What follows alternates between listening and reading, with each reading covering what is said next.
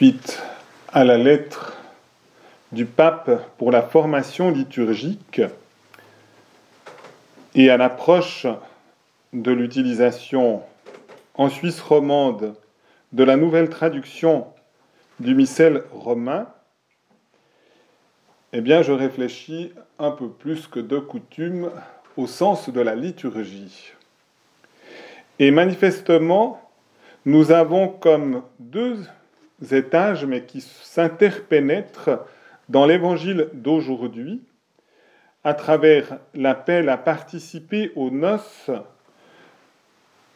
du Fils de Dieu, aux noces de l'agneau. Du reste, on souligne maintenant davantage cet aspect-là dans l'invitation à la communion. Il y a les noces éternelles quand nous serons au paradis et que nous serons pleinement membres de l'unique épouse du Christ qui est l'Église, en voyant Dieu face à face, en contemplant le mystère de Jésus et en ayant justement cette union si étroite que le mystère même de Jésus nous pénétrera pleinement et que nous serons entièrement à l'intérieur du mystère de Jésus. Et ainsi nous participerons aussi pleinement au mystère de Dieu, Père, Fils et Saint-Esprit, au mystère de la Sainte Trinité. Et donc nous serons entièrement de ces invités et définitivement des invités à ces noces. Mais ce qui anticipe ce moment, c'est la célébration de l'Eucharistie. Et ici, l'Évangile nous donne aussi des indications précieuses, nous montre que cette invitation est lancée. Nous sommes appelés à participer dès ici-bas à cette invitation aux noces de ce Fils du Père éternel. Et si le Christ nous est donné pleinement dans l'Eucharistie, nous disons bien, où le Christ lui-même, par la bouche du prêtre, prononce comme grand prêtre ces paroles qui sont les paroles d'un époux, ceci est mon corps livré pour vous, ceci est mon sang versé pour vous, eh bien, la liturgie, on pourrait dire, qui a suivi le concile du Vatican II, veut encourager une participation consciente, active des fidèles et donc de l'Église. Le Christ a tout accompli dans son mystère pascal, mais nous pouvons nous approcher de ce mystère avec plus ou moins de vigueur. Et la manière la plus profonde de s'en approcher, c'est comme le disait le prophète Ézéchiel, dans la mesure où nous avons un cœur pur, un cœur nouveau et donc un cœur sanctifié par le Saint-Esprit. Mais nous devons avoir une dimension humaine aussi pour nous approcher de ce mystère. Et en quelque sorte, le Saint-Esprit prépare aussi notre cœur pour nous unir au mystère de Jésus.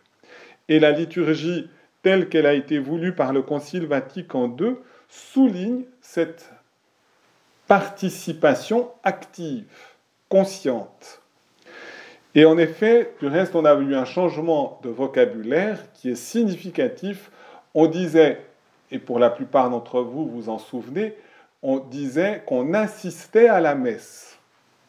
Mais en quelque sorte, on était présent, le prêtre faisait son action et on était comme un peu en dehors de l'action du prêtre.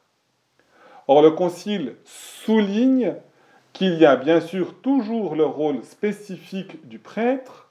Vous pourriez avoir la plus haute sainteté comme fidèle si vous dites les paroles de la consécration. Après avoir prononcé les paroles, vous auriez toujours du pain et du vin et nous n'aurions pas le sacrifice eucharistique. Pour ça, il faut avoir reçu l'ordination presbytérale pour que, en prononçant ces paroles, le Christ s'offre, se rende présent et vienne à la rencontre de son peuple. Mais après, comme fidèle, que nous soyons du reste un fidèle laïque ou un fidèle ordonné, eh bien, nous devons aussi avoir cette participation active. Nous devons donner notre cœur au Seigneur. Et nous devons nous en approcher. Et finalement, c'est cela aussi, répondre à l'appel du Seigneur à son invitation. C'est aussi cela qui est décrit dans cet habit de noces qui manquait à celui qui était dans la salle des noces et qui est mis dehors. Et donc, cet acte profond qui fait que nous pouvons nous donner au Christ, eh bien, c'est finalement la vie de grâce et donc c'est la charité répandue dans notre cœur par le Saint-Esprit. Et nous ne devons pas nous approcher du mystère de l'Eucharistie sans avoir un grand élan de charité pour rencontrer le Christ et aimer en quelque sorte aussi son épouse qui est l'Église. Donc on s'aime soi-même comme membre de l'Église, mais on aime aussi tous les membres de l'Église, on aime toute l'Église dans son état glorieux, dans son pèlerinage sur la terre, et aussi les âmes du purgatoire qui attendent de pouvoir entrer dans la plénitude. Et de cette manière-là, dans la prière eucharistique, nous mentionnons ces trois états de l'unique Église du Christ.